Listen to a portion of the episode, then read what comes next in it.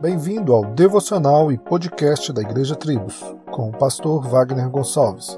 Visite o nosso site www.igrejatribos.com.br.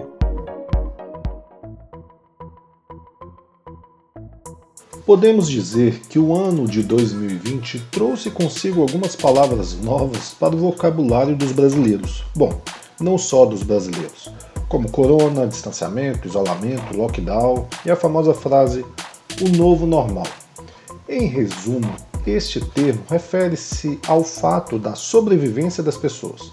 Por exemplo, jovens e adultos podem até usar produtos ilícitos, mas não é normal, porque estes ameaçam suas vidas. Portanto, o normal refere-se ao fato de termos um padrão estabelecido para todos, de forma a garantir nossa sobrevivência e proteção àqueles que fazem parte dela.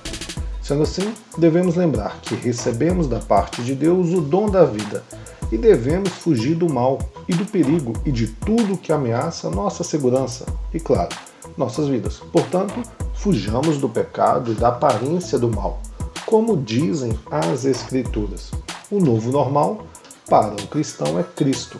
Afinal, como está escrito, as misericórdias do Senhor se renovam a cada manhã e são a causa de não sermos consumidos. Viva um novo normal neste ano que começa para a glória de Deus. Mergulhe neste oceano que é a graça de Deus. Feliz 2021. Solos Cristos, dele, por ele e para ele.